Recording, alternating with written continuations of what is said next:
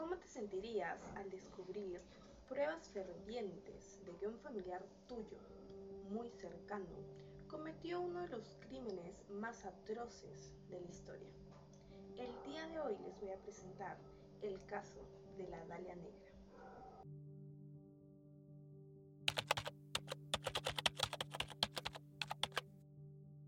Vamos a empezar hablando de la mujer, la protagonista. Su nombre real es Elizabeth Short y nació en Boston el 29 de julio de 1924 y murió en Los Ángeles el 15 de enero de 1947. Es decir, que para su fallecimiento tenía la edad de 22 años. Vamos a describir un poco a esta mujer. Ella tenía la piel muy blanca, el cabello muy negro y los ojos muy azules. Siempre la describían como una mujer bastante guapa, bastante bonita. Ahora vamos a hablar de su vida para que entendamos un poco más eh, todo este caso.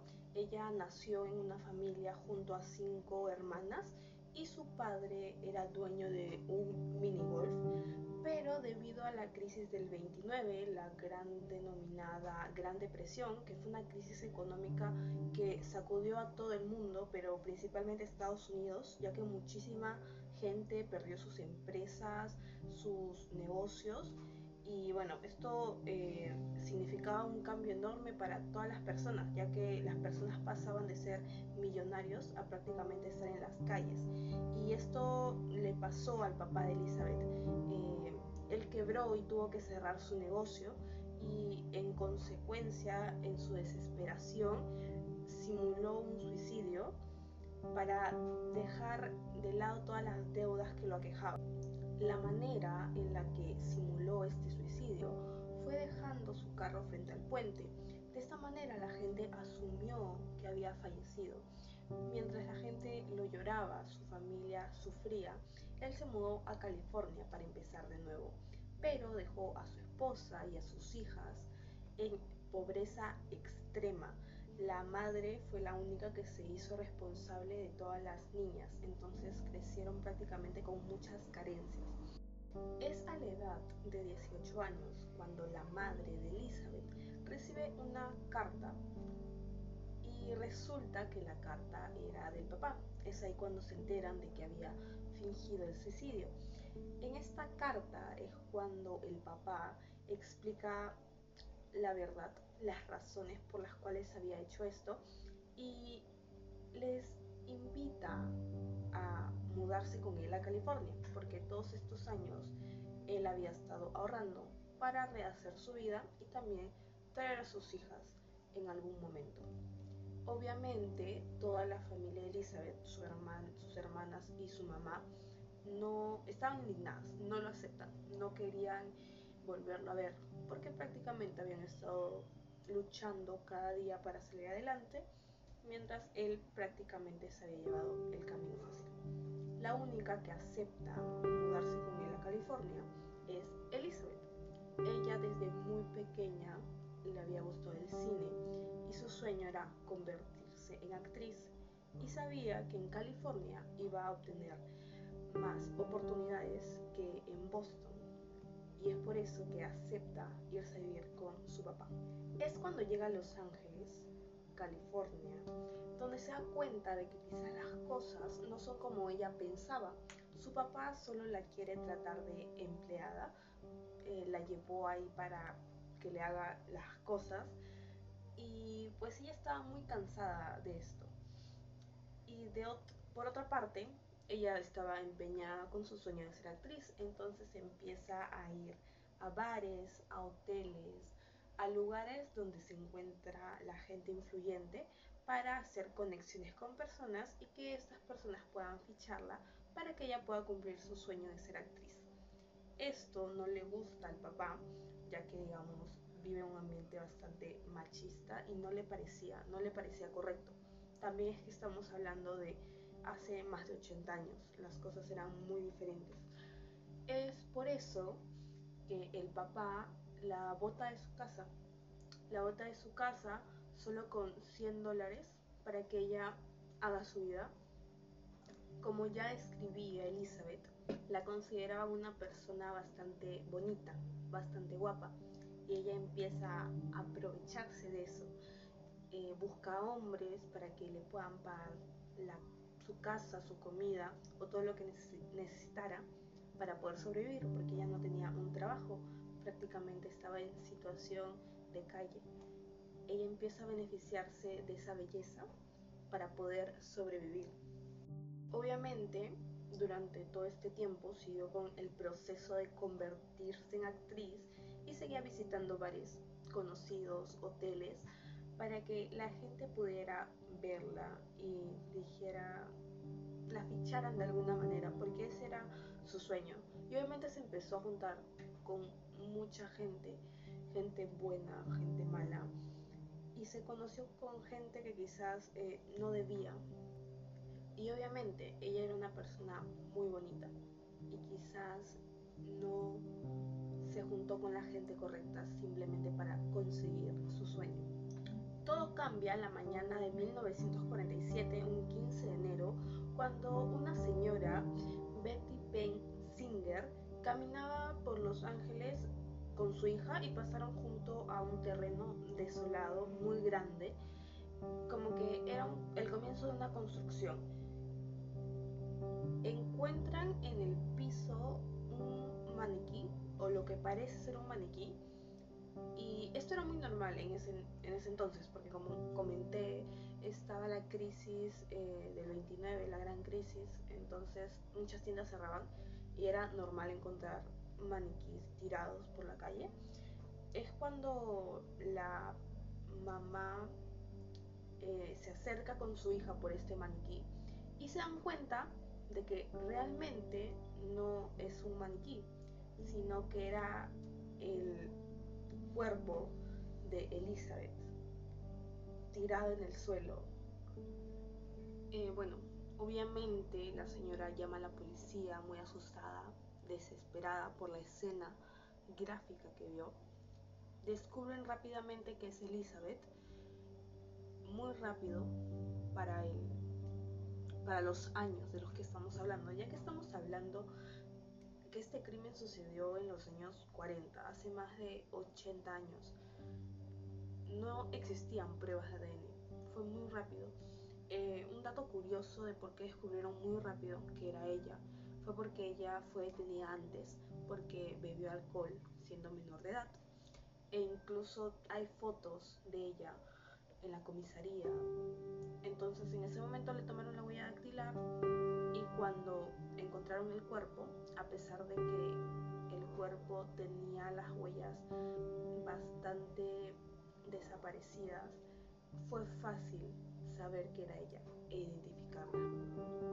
Voy a leer la descripción que tiene el reporte. Es bastante detallada. Dice, el cuerpo había sido seccionado por la mitad a la altura de la cintura y le habían quitado toda la sangre. Su rostro estaba cortado desde la comisura de los labios hasta las orejas.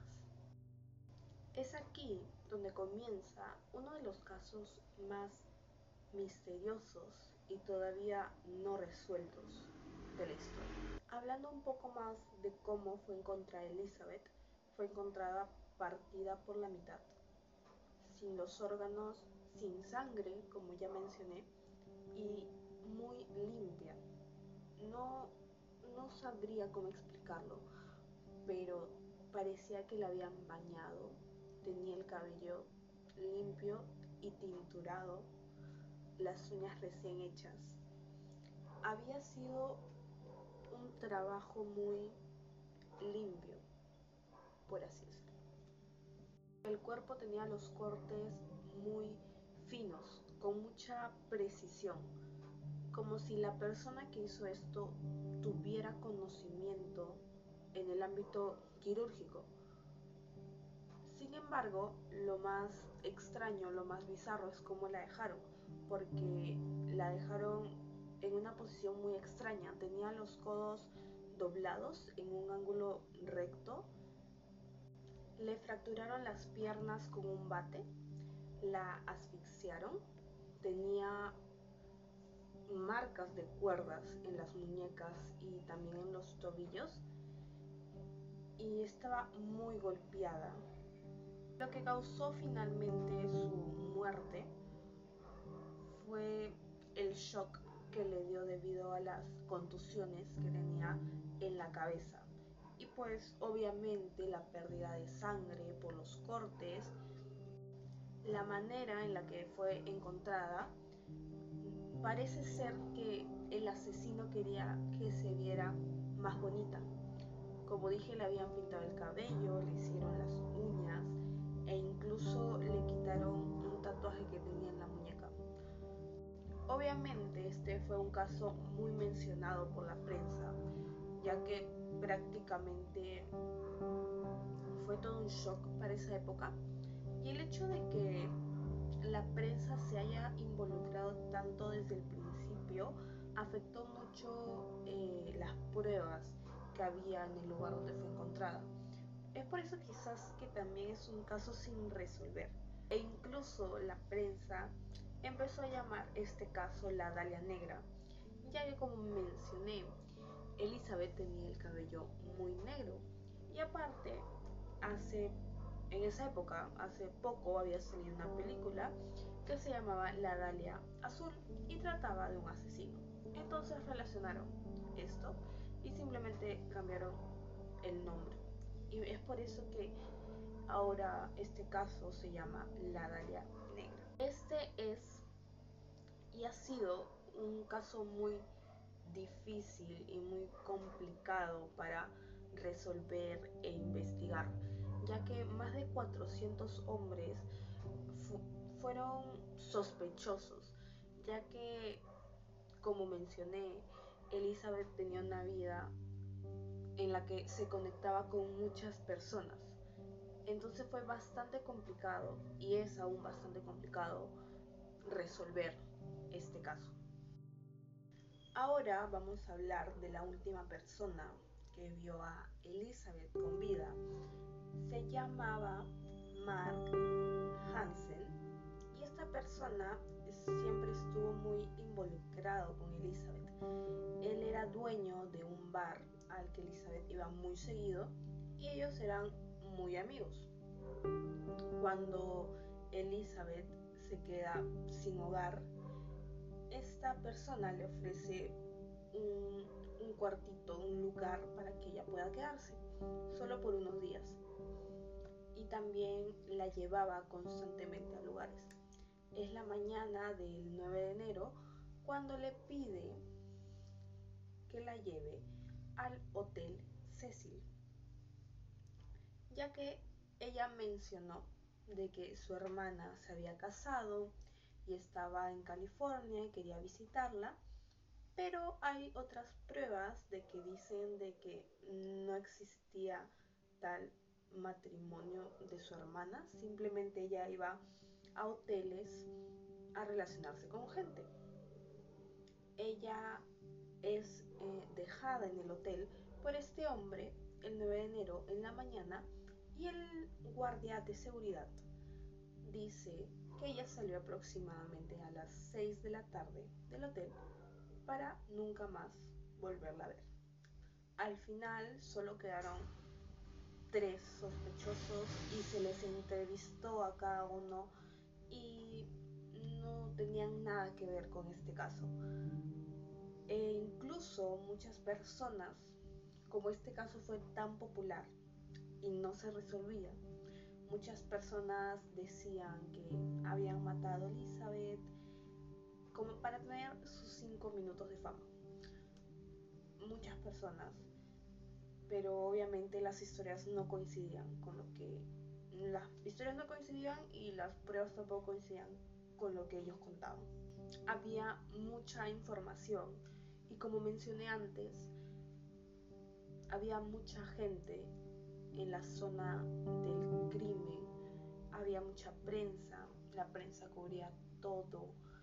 Y esto entorpeció la búsqueda del asesino y las pistas, todo, todo se dio para que fuera muy complicado encontrar al asesino.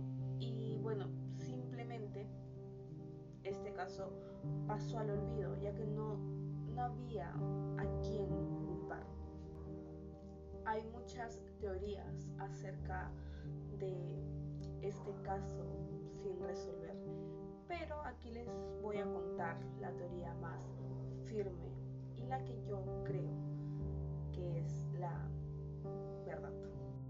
En 1999, más de 40 años después, Steve Holder dice que sabe quién asesinó a la Dalia Negra.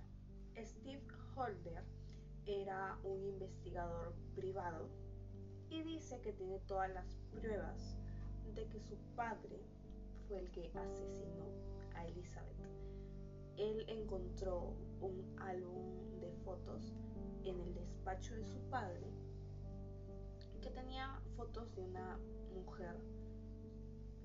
Él pensó que era, eran fotos mm, sacadas de internet o fotos normales, pero cuando las empezó a observar más, reconoció el rostro.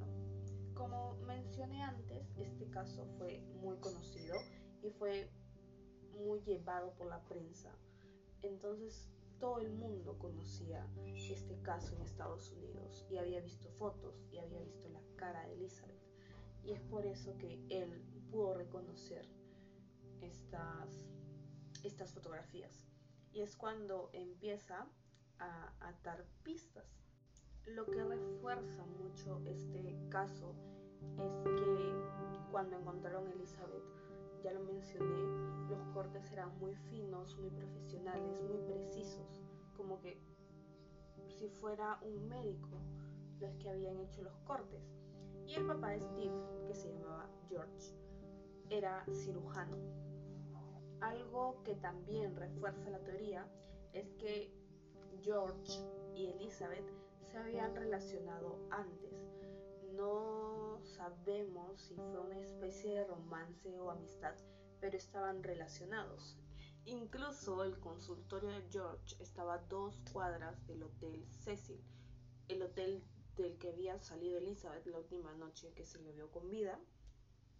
Y otra cosa importante es que, como mencioné, ella fue encontrada de una manera muy extraña, con los brazos rectos. Y algo curioso es que Steve dijo que su padre era muy aficionado a un artista que se llama Man Ray.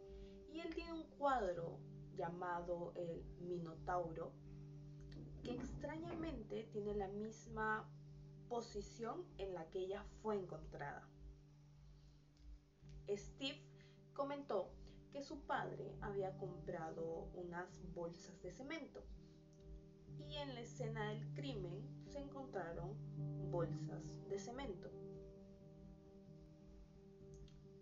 Otro dato que relaciona todo esto es que las personas que estaban a los alrededores cuando encontraron el cuerpo vieron un carro pasar que coincidentemente es el mismo carro que tenía el papá de Steve, George.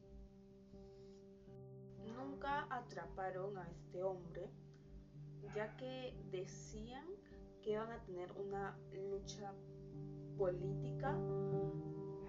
Es algo que no está muy claro, pero por lo que se sabe, él cometía abortos clandestinos y el gobierno lo sabía. Era un hombre con mucho poder en ese momento.